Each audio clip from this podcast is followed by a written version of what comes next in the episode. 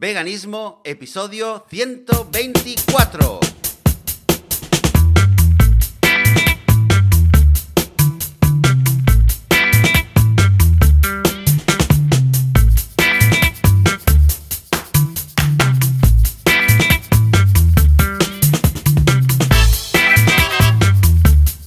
Muy buenos días, bienvenidas y bienvenidos a Veganismo, el podcast, el programa donde hablamos sobre temas relacionados con el veganismo, con la vida vegana, cómo ser veganos sin morir en el intento y sin matar a nadie, sin hacerle daño a nadie. En fin, hablamos aquí de veganismo y un domingo más, una semana más. Estoy aquí, Joseph de la Paz, y del otro lado, esta semana, pues no está Joan, no ha podido venir porque Joan eh, Boluda está hoy afónico, está afónico desde ayer y no ha podido participar hoy en el programa que, que estamos haciendo y hemos decidido, escribiendo, chateando entre nosotros, hemos decidido que, que de ninguna manera lo queríamos posponer porque eh, teníamos planeado para, para, este domingo hacer una entrevista eh, muy importante, muy especial y no la queríamos posponer. Como vais a ver, es algo que también eh, creemos que es muy importante a nivel de tiempo poder hacerla hoy y poder publicarla hoy, eh, in extremis, en el último momento. Así que, bueno, pues en el episodio de hoy no va a poder estar Joan y esperamos que, Joan, que te mejores, que, estés, eh, que te vuelva la voz, porque Joan sin voz no puede ser. Y así que vamos a pasar a la entrevista. Y, eh, y, nosotros pues volveremos, eh, Joan volverá con nosotros la semana próxima. Así que sin más dilación vamos a pasar a la grabación de la entrevista con Ana Luz Sanz, directora eh, del documental Susi, una elefanta en la habitación. Pues muy buenos días. Esta mañana, esta, este domingo, tenemos a una invitada muy especial se llama Ana Luz Sanz y es la directora del eh, documental dentro del proyecto Susi, una elefanta en la habitación. Muy buenos días, Ana Luz, ¿qué tal? Buenos días, Joseph. Eh, muchas gracias por invitarme. Y bien, todo bien acá en los últimos días de, de campaña de Berkami, así que con mucha ilusión. Mucha ilusión, sí, me imagino, mucha, y mucha emoción, porque claro, es el final de, de, una recta final. Pero a ver, un momento, cuéntanos, eh, para quien no, no, conozca el proyecto, para quien, sobre todo para quien no te conozca a ti, un poquito quién eres, de dónde vienes, qué, qué estás haciendo. Vale.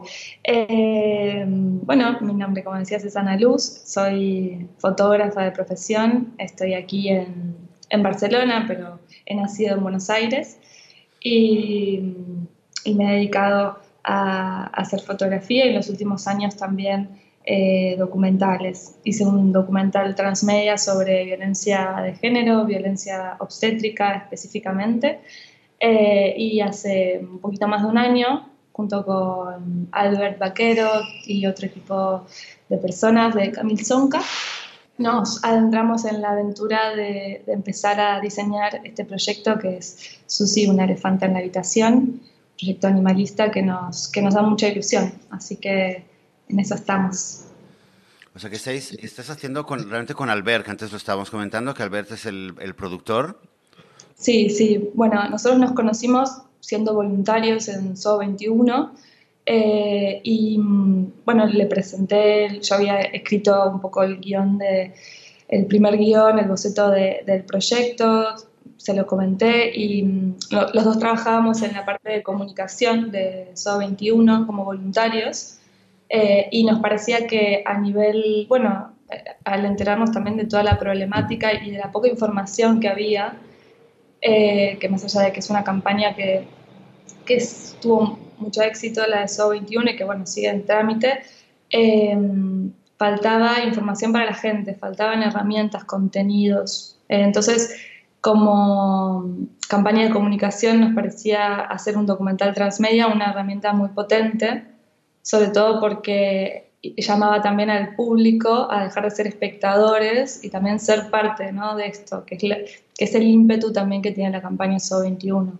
que es una, una propuesta que llama a, a la democracia participativa, ¿no? que llama a que la gente sea parte de este proceso.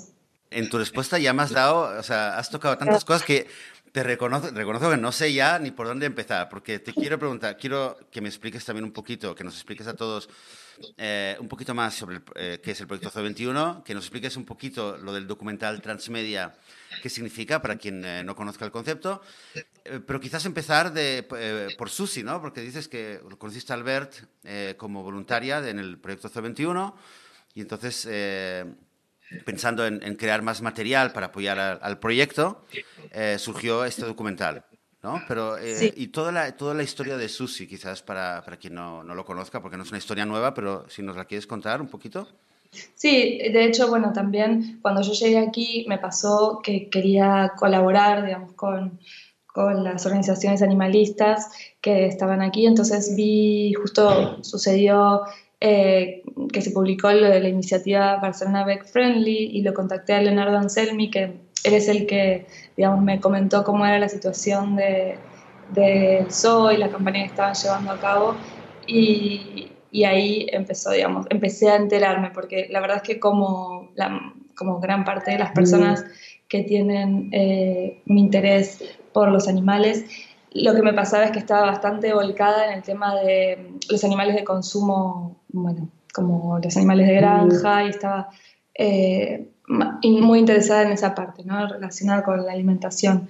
Y cuando me comentó toda la problemática que había con respecto al zoológico, dije, bueno, me pareció súper interesante, sobre todo porque no está tan visibilizado. Y dije, bueno, a ver, yo creo que contando historias podemos llegar a contar ¿no? toda la problemática de una manera más amena, que la gente si conoce una historia posiblemente pueda entender lo complejo eh, que es eh, esta problemática, ¿no? Entonces ahí pensé en cuál era la historia que más le había, o sea, que más había conmovido al tema del zoo, al menos acá en Barcelona, y me topé con la historia de Susi, ¿no? Que es eh, de alguna manera un emblema en este momento, porque ella le pasaron todas las cosas que no debería pasarle a ningún animal eh, ahí dentro del zoo. Entonces, bueno, la historia de Susi me pareció eh, interesante. Y bueno, si quieres te cuento un poco cómo es su historia. Sí, quizás para que todos, todos sepamos un poquito la historia de Susi, ¿nos la quieres contar? Sí, bueno, ella mm, se cree que fue capturada en libertad cuando era pequeña fue trasladada después a, otro zoológico y luego al zoológico de Barcelona. Desde el año, se cree que nació en el año 1973, tampoco se sabe tanto de las historias de, de los animales, digamos, fehacientemente, eh, justamente por eso, ¿no? Hay todo también un mecanismo que ayuda a que no, no, sepamos tanto de quiénes son los individuos que están dentro de esa jaula, sino que sepamos como a rangos genéricos sus especies nos paseamos por, por las jaulas de los zoológicos y vemos, bueno, orangutanes, eh, no sé, cacatúas, pero no vemos, no vemos qué, individuos son, de dónde vienen. Eh, bueno, y aparte, bueno, los elefantes son, tienen unas estructuras familiares muy fuertes, son eh, animales matriarcales y prácticamente pasan toda su vida al lado de, de sus familias. Entonces, para ellos, que los saques de su líder o de su matriarca de su familia, sus padres, es como algo es devastador, digamos, para la emoción, el sistema psíquico de, ese animal. Con lo cual, bueno, ya es, es, muy difícil después recuperarse. Sin embargo, ella tuvo la suerte de toparse dentro de su jaula en Barcelona con Alicia, que era otra elefanta, y adoptarla de una manera como su matriarca con lo cual era como que un poco la venía conteniendo y tenían un tipo de vínculo, lo cual es raro porque muchas veces los animales vienen de familias diferentes, de países diferentes y no, no, tienen casi relación. Lo que pasó con Alicia es que la tuvieron que eutanasiar, vamos a decir, por un problema digestivo que es bastante común porque los animales ahí eh, muchas veces comen las cosas que les tiran, plásticos, bueno, de todo. Entonces, por este problema, eh, la, la, eutanasiaron y comenzaron ese proceso mientras Susi estaba ahí. Eh, de hecho, había un, grupo de escolares que presenciaron cuando le, estaban tirando a Susi, a Susi, no, perdón, a Alicia los dardos para tranquilizarla. Eh, luego de esto, a, a Susi, bueno, pasa por un momento de una depresión muy grande eh, y se comienza una campaña que es la de Libera Susi. Esto hace 10 años, porque realmente Susi estaba como, no solo todos los animales que están dentro de una jaula evidentemente no la están pasando bien, pero bueno, hay grados también. Entonces Susi en ese momento estaba eh, muy, muy mal. Esta campaña Libera Susi, que lideró Alejandra García, que es una de nuestras protagonistas del documental, eh, tuvo mucha repercusión en medios, tuvo implicación de personalidades de todo el mundo. De hecho, Saramago escribió una carta para Susi. Eh, y lo que ocurrió es que más allá de que estaba todo, digamos, todo disponible para que a Susi la puedan trasladar a un santuario y que tenga sus últimos años de, una manera un poco mejor, eh, la EASA intervino en el ayuntamiento y impidió que este proceso se lleve a cabo. Con lo cual, bueno, estos activistas que estaban organizando todo esto dijeron, bueno, hoy no lo logramos con Susi, pero esto generó una semilla que en el tiempo eh, hizo que se creara la campaña SO21. Lo que entendieron en ese momento era que era, el tema era mucho más complejo que sacar una elefanta y, llevarlo a un santuario, que tenían que tener un plan eh, más elaborado, porque hay cientos de casos documentados de SOs que han cerrado y estos animales terminan en peores condiciones o en las mismas. Son llevados a otros zoológicos o inclusive terminan en peleterías o cosas así, o eh, carne exótica, o sea, cosas mucho peores. Y mm, entonces lo que se necesita es ver, porque también esos animales que no tienen santuarios, evidentemente hay un montón de especies dentro del sector, pero hay muy pocos santuarios eh, como para que pudieran albergar todos los animales ¿no? del zoo. Con lo cual, los animales que están ahí adentro eh, muchas veces quizás tienen que terminar su vida ahí.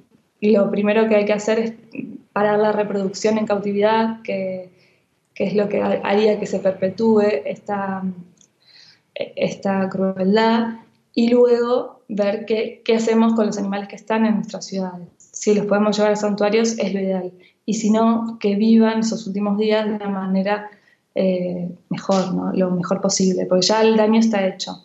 Entonces, bueno, y aprovechar, la, una de las cosas que más ilusión me da eh, es que podamos aprovechar estos espacios que están pensados de manera al menos argumental o narrativa para los animales, aprovecharlos y de alguna manera, vamos a decir una palabra que no me encanta, pero colonizarlos en el buen sentido y eh, generar espacios en donde realmente nos preguntemos cómo podemos ayudar a los animales, como si fueran ministerios de animalistas en todo el mundo.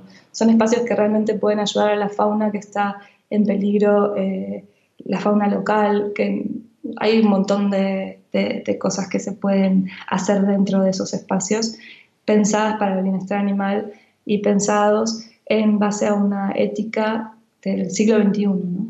O sea, lo que estás diciendo es realmente coger un, eh, un, espacio que hoy en día, por desgracia, está sirviendo, eh, o sea, está canalizando mm, toda, una, toda una actividad que, que, hace mucho daño a los animales, que bueno, la historia de Susi es solamente un ejemplo más, pero eh, y lo que dices es tomar ese espacio y darle la vuelta, darle la vuelta a la tortilla y convertirlo en un espacio precisamente que fomente una cultura diferente, una, una actitud de los humanos eh, más ética hacia los animales. Claro, que se puedan, por ejemplo, proteger las hábitats naturales con algunos de los recursos que se consigan mm, con los tickets del zoo, hoy en día realmente yo tengo dos niños, ¿no? Los, los, pequeños tampoco es que disfrutan mucho yendo al zoo, los míos evidentemente no han ido, pero eh, tampoco les llamó nunca la atención porque es, digamos, los niños de ahora están motivados por tecnología, por mm, juegos que en otro momento por ahí eh, era diferente, pero realmente son espacios que además de todo lo mercantilistas y explotadores que son, eh, son aburridos, básicamente, ni siquiera funcionan como, como, un entretenimiento realmente efectivo. La gente pasa no más de tres minutos en una jaula y ya, o los días de semana muchas veces están completamente vacíos, por suerte, para los animales, pero se podría hacer un lugar en donde con ayuda de la tecnología se generen realmente contenidos educativos para que los, las personas que vayan puedan eh, conocer las hábitats reales de estos animales, cómo viven, eh, conocer más sobre la, problemática que tiene cada especie, eh, tener experiencias inmersivas y, además de todo eso que, realmente haya un engramaje que ayude a los animales que están en la zona, eh, además de los hábitats, ¿no? Por ejemplo, centros de adopción eh, para mascotas, o sea, bueno, un montón de cosas que se pueden hacer, que de hecho yo no soy la responsable de la campaña de SO21, pero si hablas con, con alguna de las personas que, que la lleva a cabo, tienen elaborado un plan muy detallado y como te digo, hace nueve años vienen trabajando con, con personas de, de, todas las profesiones para, para, hacerlo y hacerlo bien y realmente ayudar a estos animales. Entonces, lo que me estás contando, eh, claro, todo esto es parte de la propuesta realmente de, del proyecto CO21 que habías mencionado antes, ¿verdad? De, de, convertir este espacio en algo educativo, en algo en pro de los animales. ¿Nos quieres contar un poquito más sobre, a grandes rasgos, que, que, cuál es la propuesta de, de CO21?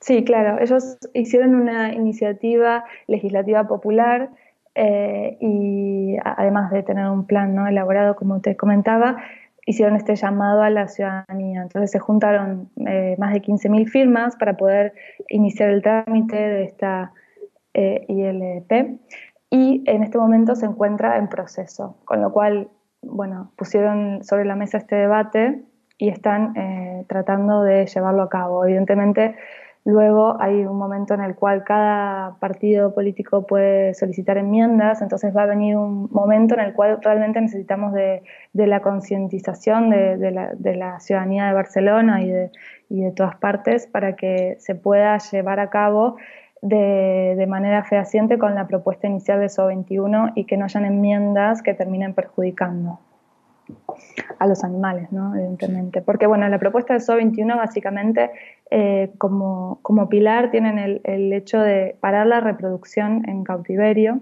eh, parar el cooling, que el cooling es una práctica que se realiza en la mayoría de los zoológicos del mundo, que está aprobada por la EASA, eh, que es matar animales sanos en cautiverio por cuestiones de comodidad o de espacio administrativas, digamos. Entonces, ¿esto qué sucede? Si de repente un nilgo tiene demasiada cría y no hay espacio y no tenemos a eh, otro zoo donde enviarlo, lo podemos sacrificar eh, para poder que los demás animales estén, digamos, sigan manteniendo el, espacio que tenían. Esto es legal, digamos. Bueno, entonces, luego tenemos, eh, bueno, eso, digamos, es, la, base, ¿no? Parar la reproducción. Y luego esto de de generar otras herramientas, que todos los animales que puedan sean llevados a santuarios, los que no, eh, no vivan su vida en base a la explotación, sino eh, lo mejor posible, ¿no? en base al bienestar animal. Y eh, usar los recursos del zoo para proteger realmente las hábitats que en este momento están en peligro y realmente no, no se está haciendo nada. Digamos, para que se entienda un poco en el zoo, lo que se dice a nivel narrativo es que ellos están reintegrando animales en la naturaleza con sus modos de conservación eh, digamos, en, cautiverio. Lo que propone SO 21 es que los métodos de conservación sean eh, en hábitat. Ahí, de hecho, hicieron, hace poco lanzaron una web que se llama Conservación Pasiva org, si no me equivoco, que hablan de los estudios que hicieron eh, para poder llevar a cabo este, este proyecto de conservación compasiva, ¿no? que muchas veces esto que te comentaba, la conservación en cautiverio no es efectiva. Hay un menos de un 2% de efectividad dentro del zoo de Barcelona de la reintroducción de especies, con lo cual estamos hablando de mantener animales encerrados toda su vida, torturarlos para prácticamente nada, porque si salvo que sean especies de la fauna local, es muy raro que puedas reintroducir un animal luego en su hábitat y que, y que siga vivo. Bueno, me imagino que, que sirve más como un como una excusa, ¿no? Que es como una, algo declarativo porque realmente no existe no, claro. poco, tampoco soy experto en el tema de los zoos, ¿no? Pero quizás lo conoces mejor. Es que solamente hay, hay, bueno, unas declaraciones, pero no hay un interés verdadero en, no, ellos en un momento, eh, el zoo viene de, digamos, de una época en la cual se colonizaban tierras, se traían los seres humanos también y se traían animales exóticos, ¿no? De hecho, hace 60 años, que no es tanto, había humanos todavía en el zoo. Lo que pasa es que esto eh, en un momento se, se cayó, digamos, este, evidentemente no, no, se podía sostener este discurso y se tuvo que cambiar y se empezó con esta retórica del explorador, le digo yo, ¿no? Que es como, bueno, somos los exploradores del mundo, pero además ayudamos a, conservar y, aquí puedes ver los animales, pero realmente es pura, digamos, es como la posverdad absoluta. Eh, no, hay una, no hay respuestas reales eh, con respecto a la problemática. No, no, está justificado, sobre todo porque hoy en día sabemos que los animales son seres sintientes y bueno, creo que a ningún ser sintiente le gusta pasar toda su vida encerrado y sufriendo eh, estas cosas. Así que bueno, sí, evidentemente no, no es un modelo sostenible. No, no, desde luego. Mira, no, no recuerdo exactamente cómo lo, lo, decías, pero ayer, ayer estaba mirando en la página de Berkami, ahora vamos a hablar también de la campaña, pero no recuerdo cómo lo decíais que mm, cuando empezasteis a, a, investigar un poquito en la historia de Susi, en el proyecto, del, en todo lo que está pasando eh, con el zoo, que descubristeis que había como algunos intereses eh, que no eran... Que, que, que están un poco ocultos, ¿no? Como que, que veíais que había algo que, que, el, el que queríais que el público conozca. ¿no? ¿Es algo sí. en particular que habéis, que habéis visto? ¿En particular algo del zoo de, de, de Barcelona o algo en general con todos los zoos? Bueno, sí, hay, hay, hay, algo en general que es un lobby enorme, digamos, que tiene intereses mercantilistas sobre este modelo actual de zoo.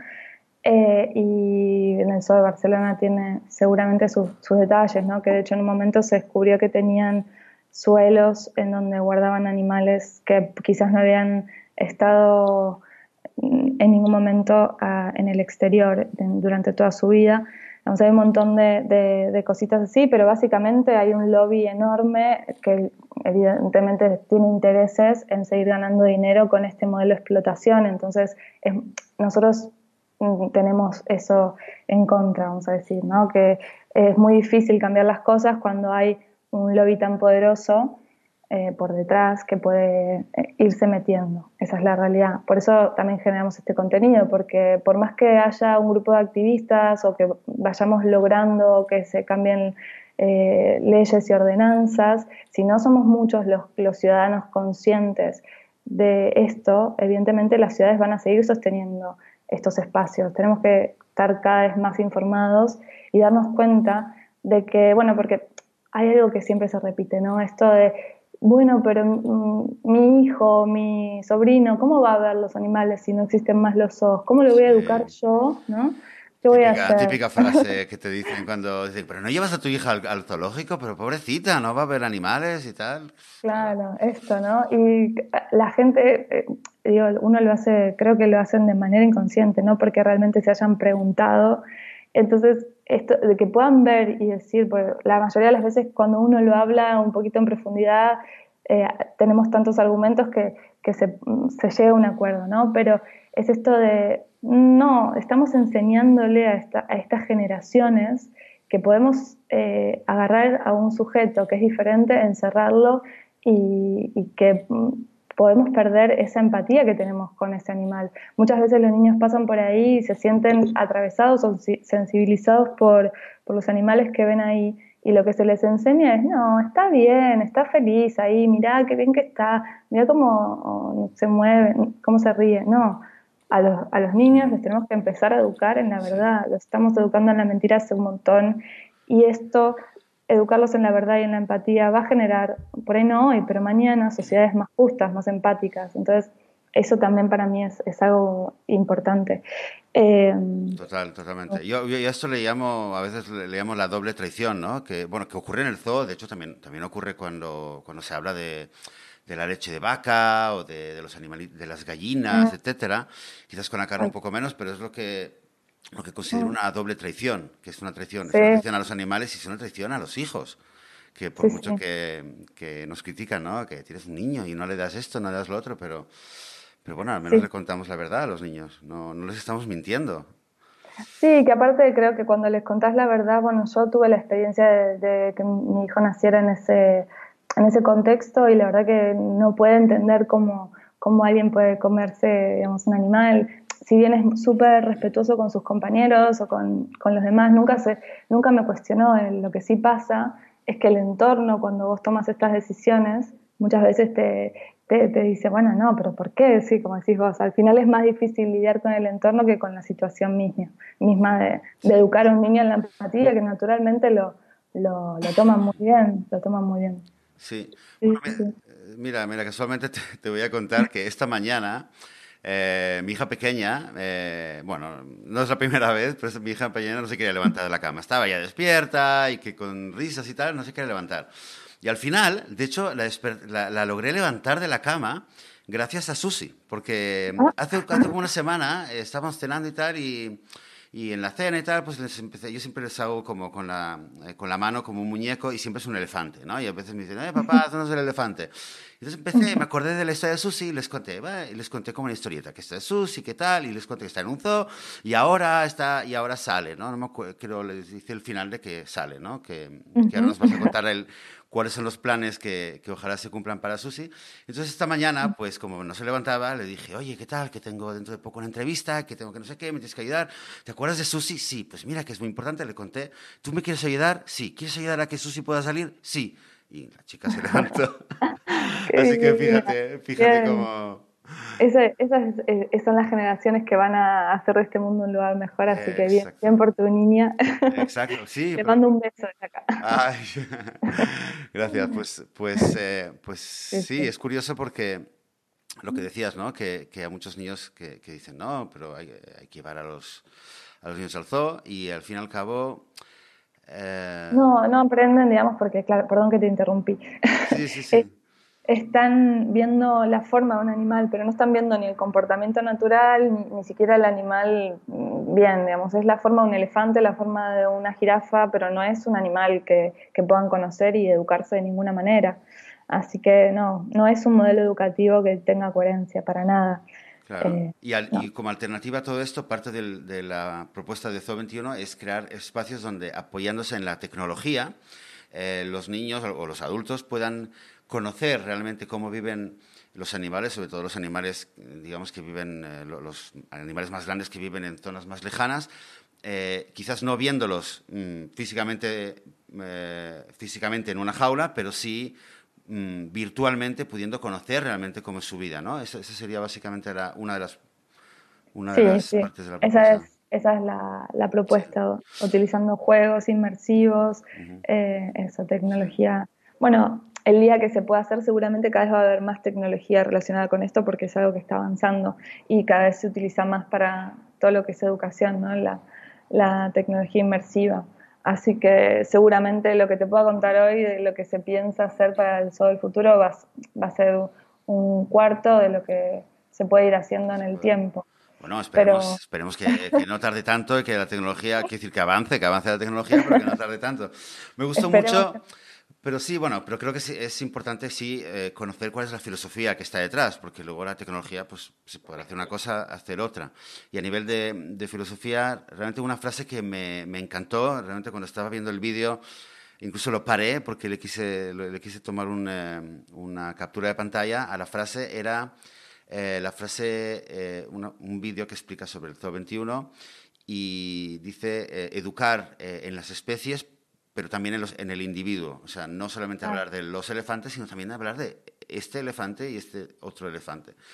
Que es algo que me parece muy, muy importante y en línea con lo que, con lo que decías al principio, ¿no? que a veces intentamos eh, hacer campaña o concienciar sobre eh, todos los animales, una problemática que es general, desgraciadamente, pero sí que sabemos que que es más efectivo hablar de la historia, por ejemplo, de, de Susi, en este caso, que no decir todos los animales en el zoo tienen tal, y dar números que son inconcebibles para, para nosotros, ¿no? Claro. Y en ese sentido supongo que es un poco la, la, fuerza que tiene y el interés que tiene este proyecto. Es una estrategia de doble filo en el sentido de que evidentemente cuando decimos Susi, algunas personas dicen, no, pero no es Susi solamente, son todos, pero es evidente que nosotros también tenemos la misma, el mismo ímpetu de que sean todos, pero creemos en, esto de, que las historias cuentan mucho. Y si nos centramos en una historia podemos conmover a más de uno. Si, hablamos en cantidad o en números, no conectamos con la parte empática del espectador o usuario. Entonces esa es, digamos, la, eh, la razón por la cual decimos Susi y no decimos todos, ¿no? Pero además de que tiene una historia particular. O sea que si, alguien ahora mismo está pensando, oye, sí, bueno, muy bien, Susi, pero, pero ¿por qué no hacen campaña por todos los animales eh, explotados del circo o no solamente del circo? Pues esta es la respuesta, simplemente que... Y creo que queda bastante claro en, todo lo que habéis escrito en la, en la campaña, queda bastante claro que, que, obviamente hay, hay una conexión con la historia de, de Susi, por supuesto, faltaría más, pero también es una oportunidad para, a través de su historia, poder, poder ayudar a, todos los animales que están en esta situación y, sobre todo de cambiar una realidad, que creo que no hay, hay objetivo más noble. Sí, es ayudar a este proceso de, de, construcción, ¿no? Porque tenemos cosificados a los animales. Entonces, si le damos una, una identidad, bueno, o al menos visibilizamos su identidad, porque nosotros no somos nadie para darle identidad, eh, estamos contando que hay individuos detrás, ¿no? Porque este proceso de cosificación, como decías antes, antes, perdón, sucede también en el momento que elegimos comer un plato de carne, que si supiéramos, imagínate, ¿no? Si cada vez que nos dan un plato de carne, evidentemente yo no como eso, pero presentaran la historia de ese, ser que está. Evidentemente habría más de una persona que no lo comería, pero como lo que se genera es una cosificación de, del individuo, en el caso de los animales, no somos conscientes de lo que hay detrás. Y ahí es donde eso es lo que tenemos que empezar a deconstruir. Y eso también es parte de una de las plataformas, por ejemplo, de la aplicación, que lo que va a generar dentro de los zoos es un recorrido en el cual podamos conocer las historias de, de cada animal que está dentro de la jaula y no la especie, digamos. Eh, pero bueno, es un, es un proceso muy interesante, la verdad. Muy grande. Eh, eh, oye, entonces quizás es el momento que, que, nos expliques un poquito más de, la campaña. La hemos mencionado, está la historia de Susi, está el proyecto Zoo 21, y entre uno y otro, desde la historia de, de Susi y también con el objetivo de, de promover y hacer que, que tenga éxito la propuesta de Zoo 21, habéis entrado eh, junto a Albert, que lo mencionamos antes, con, con, la idea de hacer un cortometraje y, y, lanzando una campaña de, crowdfund, de crowdfunding para, para, poder sacarlo a cabo. ¿Nos quieres explicar un poquito eh, la campaña, cómo está, cómo va, cuánto falta? bueno, mira, te cuento. Nosotros, eh, bueno, hace un año, como te comentaba, o un poquito más, empezamos con la parte de todo el diseño transmedia. El proyecto tiene tres plataformas una es em, un web documental, que es el corazón, digamos, del proyecto, un cortometraje y una aplicación. Cada plataforma también tiene su, estrategia, ¿no? Entonces, em, hemos presentado el proyecto en varios concursos, hemos tenido la suerte de, ganar eh, en algunos espacios em, reconocimiento o, poder contar esta historia en festivales como por ejemplo Docs Barcelona o estuvimos también en el evento Mediamorfosis. Son espacios en los cuales no se habla tanto de la problemática animal, con lo cual era uno de los objetivos que teníamos en, esta primera etapa, poder empezar a contar esto y quizás uno se encuentra con, con compañeros que hacen documentales más bueno, relacionados con los animales humanos, que también evidentemente tenemos eh, mucho que contar ahí. Pero bueno, empezar a salir de este círculo de solo los animalistas, hablamos de los problemas de los animales y mostrarlo, digamos, en otros ambientes era nuestro primer objetivo. Tuvo muy buen feedback, eso estuvo bien. Eh, tuvimos, eh, fue creciendo el proyecto en este proceso y una de las partes que queríamos hacer es esto, de, de, que uno de los contenidos sea llevado a cabo mediante el crowdfunding. Y a la vez, de alguna manera, con este crowdfunding lo que hicimos fue empezar a generar comunidad, que, evidentemente también es una tarea, más allá de los guiones y todo, que, lleva bastante tiempo y energía y que es muy interesante. Em, así que bueno, eh, Albert enseguida dijo que la plataforma Berkami le parecía la más em, coherente con nuestro proyecto. La verdad que tuvimos una acogida muy buena en, ese sentido, nos gustó mucho eh, estar eh, en, esa web, digamos, en, este proyecto con Mercami. Y eh, iniciamos hace, digamos, 37 días, creo, si no me equivoco, este, este proceso paralelo de generar comunidad y a la vez generar mecenas para poder llevar a cabo el cortometraje, que es una de las patas, digamos, del proyecto. Entonces, este cortometraje lo que nos genera es como, de alguna manera, un piloto para poder mostrar de lo que queremos hablar y empezar a generar proyecciones eh, en espacios mm, de aquí de Barcelona y, tenemos un equipo en Argentina también, y empezar a poner sobre la mesa el debate, ¿no? Eh, esto a mí vengo de la experiencia de también haber hecho un documental sobre violencia obstétrica y me pareció una de las eh, experiencias más reconfortantes poder proyectar, enfrentarse con la audiencia y hacer un debate posterior para que la gente se pregunte cosas y podamos construir entre todos este nuevo paradigma, ¿no? Entonces, bueno, esa, eh, en eso estamos. Eh, son los últimos tres días y estamos al 70%, pero bueno, estamos muy ilusionados porque de haber realmente, de haber estado sin haber podido lograr hacer un trabajo muy fuerte en comunidad, eh, en paralelo empezar la campaña de Berkami, nos da mucha ilusión que haya más de 200 personas que de corazón están apostando por nuestro proyecto. A mí eso me, ya me, para mí es como un objetivo genial. Ojalá que en tres días veamos que llegamos al objetivo porque sería un paso gigante para, para el proyecto, pero ya de por sí me siento muy feliz de, del proceso. Sí, bueno, em, no creo que sea el tema de cuestión de horario. Eh, yo veo dos días, ¿eh? Dos días que faltan, Ana Luz. Ah, es la oportunidad, es la oportunidad, lo digo, sí, ayer por la noche ya eran tres días, no sé, cuestión de horas o a lo mejor eh, no, no, está muy, muy actualizado. Yo me fijé la mañana y decía tres días y yo dije, pero si es el lunes que termina. Bueno. Sí, sí, sí. Bueno, pues esto con más motivo. Eh, esto, bueno, es el momento de decir, faltan, a ver, mm, no, no soy muy rápido ahora con las matemáticas, pero aproximadamente faltan del objetivo de 12.500 euros, se han recaudado 8.675, o sea, faltan pues eh, un poquito menos de 4.000, prácticamente 4.000 euros. En dos días. En, uh, tenemos un desafío. Es un desafío, bueno, 4.000 euros, pero, pero claro, eh, hay recompensas a partir de 10 euros, se puede, se puede apoyar. Yo creo que es, que es importante. Animo a todo el mundo y decir que es el momento de, de entrar, de hacer la, la aportación que cada uno pueda, y yo creo que es factible. Y de lo poco que sé de las campañas de crowdfunding, siempre en las últimas horas es cuando ocurre la locura y, y al final se da el sprint final. Bueno, ojalá. Muchas vamos gracias a, también por, a, por, por, tu participación. Sí. Y estamos muy, estoy muy contenta también de, de participar en, en, este programa que me da mucha ilusión. Sí, Así bueno, que muchas gracias por invitarme. Sí, bueno, gracias a ti. Hay que, bueno, es que esto, esto te, te, hay que contar un poco eh, a quien nos esté oyendo ahora mismo.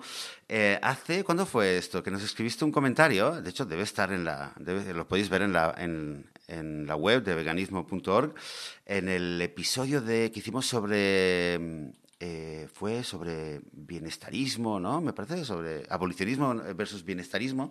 Hablamos al principio sobre el, la campaña y de, del documental y lo comentamos al principio y nos escribiste un mensaje diciendo hola qué tal gracias por el, por, el, eh, por mencionar el, el, proyecto y si hacéis un, un, episodio sobre el zoo me gustaría participar. Y ahí fue cuando dijimos estás genial genial sí, sí. porque nos encantó que sabes que, que, tú misma nos lo propusieras y no, no habíamos pensado antes en contactarte o en buscar quién estaba detrás. Y fue genial. Eh, hemos tardado sí. un par de semanitas pero mira ya estamos aquí Sí, además eh, quiero nombrar a Mariona, que es también, bueno, ahora de hecho es, está en el, en el club de veganismo, ¿no? Que están promoviendo. Ah, es, sí, Mariana, es, parte del club. Mariana. Vale, vale, vale, ella, vale. ella me dijo, escribíles que tienen un, también un, un, post, y me, yo lo había escuchado varias veces, me dijeron, eh, justo hablaron de Susi, bueno, nada, estábamos las dos ahí muy, muy emocionadas, le quiero agradecer también a Mariana, eh, por participar, ¿no? porque nos parece muy interesante lo que se trata en los programas y, y, y bueno, nada, eso. Muchas sí, gracias. Pues sí, gracias. Pues yo también te quiero decir gracias, Mariona, porque por, eh, por, haber, eh, por habernos contactado y haber animado a, a Ana Luz a, a, escribirnos y porque creo que realmente es muy importante y realmente...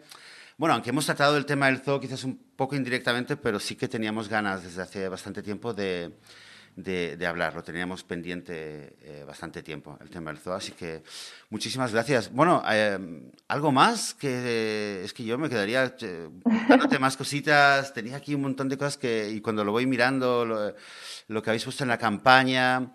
Eh, se me ocurren sí. más cosas, pero no sé si hay algo más que tú quieras comentar antes de, de despedirnos. Creo que ya comenté más o menos, bueno, si quieres hago una breve reseña de por qué transmedia, por qué elegimos transmedia y ya, sí. ya creo que fue bastante, que me extendí un montón. Sí, sí, genial. Eh, bueno, nosotros elegimos eh, contenido transmedia porque creemos que el espectador pase, o sea, que creemos en ese paso de espectador a usuario activo, ¿no? Entonces, transmedia significa no, no solamente que la historia de Susi la van a poder ver a través de tres plataformas y cada, cada plataforma va a mostrar una parte de la historia, sino que eh, este espectador barra usuario va a poder generar su propio contenido y ser parte activa de este cambio. Entonces eso es lo que más nos atraía. En los, en los, proyectos transmedia siempre el usuario tiene que ser parte del contenido. En una de las plataformas que es el web documental, vamos a hablar de toda la parte del lobby y aparte vamos a invitar a la gente que esté participando en el webdoc a subir videos, eh, relatos y experiencias que hayan vivido en zoos de todo el mundo. Vamos a generar un mapa mundial en donde vamos a empezar a ver la problemática de cada zoo, que evidentemente es diferente, y este contenido va a ser usado también para eh, los cortometrajes que vienen después del primero. Luego tenemos eh, el cortometraje que, como me comentabas, eh, son cuatro capítulos. El primero va a hablar eh, del por qué, de dónde viene realmente y cuáles son las raíces de la problemática mm, más allá del lobby, digamos, que, que, tiene mucho que ver con un sistema patriarcal, colonialista, este modelo de SOU y las soluciones a futuro, ¿no? En los otros capítulos. Y en la plataforma de la aplicación educativa, lo que vamos a proponer es un recorrido en los zoos, como te decía antes, y de alguna manera es nuestro caballo de Troya, ¿no? porque es ingresar de manera digital en los zoológicos y empezar a contarle a la gente que va cuáles son las verdaderas historias detrás de las jaulas y cuál es la problemática a través de juegos, ¿no? a, través de la gamificación de los contenidos. Como si fuera un Pokémon Go, pero animalista, vamos a decirlo de manera simple. Wow, Así que, Increíble. O sea, es, esto es un proyecto doblemente revolucionario. Es revolucionario por el objetivo que tiene, que es, eh, bueno, que es ayudar a una elefanta, a Susi, pero además tiene la, la, visión a largo plazo de, de, darle la vuelta totalmente a lo que son los dos. Y es revolucionario también en cuanto al, al enfoque que le dais, al, al medio que, que, queréis hacer, ¿no? Antes de, nivel de involucrar. Pues a mí, a mí me encanta. Todo lo que sea revolucionario en ese sentido. Vamos, con la revolución. Eh, sí, me encanta, me encanta. Mira, sí que quiero terminar con... Em, eh, con dos cositas que ahora sí que, me he acordado. Eh, solamente quizás mencionar que la idea, el objetivo, eh, cuando, cuando ojalá que sí que logremos entre todos ayudar a Susi a salir del lugar donde está, la idea es poder llevarla a un santuario para animales que va a estar en Francia, que estoy mirando ahora un poquito la, la página web, se llama elephanthaven.com y todavía mm. no tiene, todavía no, no, hay, no hay elefantes que han, que han podido eh, llegar ahí de, de zoos, pero... Eh, sí. Pero lo, que te quería preguntar es si hay, aparte de, si hay otros proyectos también que están intentando liberar eh, a otros elefantes para llevarlos ahí. Em, bueno, a ver, en principio, la idea es que Susi sea trasladada, digamos, está ese plan eh, la posibilidad puede ser Elephant Heaven, como esto es un contenido documental, también va cambiando según la realidad, ¿no? Y también puede ser que, haya, hay un proyecto de un santuario en el norte de África, con lo cual esas dos posibilidades eh, están ahí latentes. La realidad es que lo primero que necesitamos es de la voluntad eh, política para generar este cambio. Una vez que el zoológico y el ayuntamiento digan, bueno, eh, comenzamos este proceso de transición y queremos enviar las elefantas a santuarios, esto va a ser mucho más fácil de conseguir, ¿no? Se, verá si, efectivamente Elephant Heaven logró terminar el santuario o si necesitan recursos, cómo, cómo hacerlo, bueno, es, es un engramaje que evidentemente es muy complejo, pero lo más importante acá, digamos, el primer paso para abrir esa puerta es que el zoo diga sí, quiero que Susi sea trasladada a un santuario y que la gente, digamos, haga presión para que esto suceda, porque si no hay una voluntad de la gente, evidentemente la voluntad política es, difícil de conseguir. Así que bueno, eh, las posibilidades están, eh, no son tan concretas todavía, pero estamos pensando en un plan a largo plazo y complejo, con lo cual nos estamos eh, adelantando a una posibilidad de llegar en ese momento en el cual se diga, a ver, la podemos trasladar o no, tener gente informada y con ganas de este cambio para hacer presión, pushing y que esto suceda, porque no nos puede pasar de el zoo, o sea, la gente, la dirección del zoo, por su propia iniciativa, desde luego no lo van a hacer, no lo han hecho, tampoco lo van a hacer y la única manera que lo hagan es a través de presión. Y, y bueno, y muy resumido, muy, muy condensado, ese es el objetivo básicamente del, de, todo el proyecto, de crear, eh, llegar a más gente, concienciar a, cuantas más personas mejor y crear presión para que, sí, y se, le, se, le, abra la puerta a Susi y luego a todos los demás animales. Sí, evidentemente también registrar o documentar en, en, contenido audiovisual todo este, este traslado de la elefanta a un santuario es algo que también va a ser un precedente para, para demostrar que sí se puede generar otra cosa. Porque de hecho hay un, argumento también que es muy utilizado en el zoológico, que es, bueno, ellos están bien, están igual que lo que estarían en el santuario. Se ha dicho, no, quiero decir nombres, pero se ha dicho que ah, los directivos del zoo han dicho esto, ¿no? Como es, igual a un santuario la jaula, no, no es igual a un santuario. Y de hecho, eh, hace poco parte del equipo de Sucia ha estado hablando con Scott Blaze, que es el director de un santuario y nos contaba la diferencia abismal que hay en poco tiempo con el comportamiento de estos animales dentro del santuario. Es como que cambian 180 grados. Son animales muy fuertes que más allá de haber sido percudidos durante toda su vida demuestran que, que se puede cambiar y que pueden estar y disfrutar los últimos días de otra manera.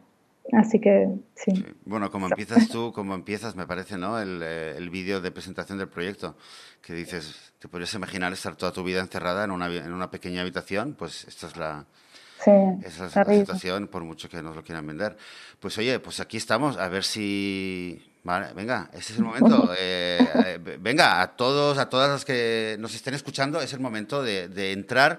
¿Dónde podemos ver el, el proyecto? A través de Está en Berkami, pero podéis ir a eh, la dirección de free, sí, freesusi.com. Exacto. Sí, exacto. www.freesusi.com y vais a estar, vais a, a, llegar automáticamente a la página de, de Berkami y, podéis, podéis mirar, pues, eh, leer más sobre el proyecto, podéis eh, apuntaros y hacer una pequeña contribución o una gran contribución y sobre todo después lo podéis eh, compartir en redes sociales, con amigos, hablarlo en la cena, en el desayuno, durante la noche, todo el tiempo y porque es, es realmente, son los dos últimos días y creo que es un proyecto que, que vale la pena muchísimo. Ana Luz, Muchas gracias. No sé cómo decirte. Muchísimas gracias eh, por, por, haber, por haberte dado el madrugón de estar aquí con nosotros y sobre todo por todo lo que estás haciendo y espero que hablemos pronto y, podamos hacerte una entrevista dentro de muy poco en la cual nos estés contando cómo ya estás terminando el proyecto y va a salir el documental, etcétera, etcétera, y podamos, podamos comentarlo. Bueno, muchas gracias Joseph y gracias también a Joan. Eh, y empiezo el domingo temprano, pero muy ilusionada y con mucha esperanza de que esto sea posible, así que te agradezco de corazón. Muchas gracias a ti y mucha suerte a todos. Gracias. Chao. Hasta luego. Chao, chao. Muy bien, pues eh, esta ha sido la entrevista. Espero que haya sido muy interesante. Para mí ha sido muy, muy, muy interesante y la verdad es que como creo que se ha notado, me hubiera seguido hablando más y más tiempo y le hubiera hecho más preguntas y hubiera comentado más cosas con Ana Luz. Ha sido muy, muy interesante eh, todo lo que nos cuenta y todo lo que hay detrás de, toda esa historia. O realmente se, empieza por Susi, pero, uh, pero hay tanto, tanto que hacer detrás que, bueno, para mí ha sido súper interesante. Espero que lo hayáis disfrutado muchísimo. Y antes de despedirnos, pues simplemente daros como siempre las gracias por, eh, por vuestro apoyo, por vuestros comentarios, por vuestros eh, eh, me gusta en iVoox, en iTunes, por suscribiros al podcast. Así que muchas gracias. Y nosotros con Joan, esperemos esta vez, volveremos la semana próxima. Hasta entonces que tengáis una muy muy buena semana vegana. Hasta ahora.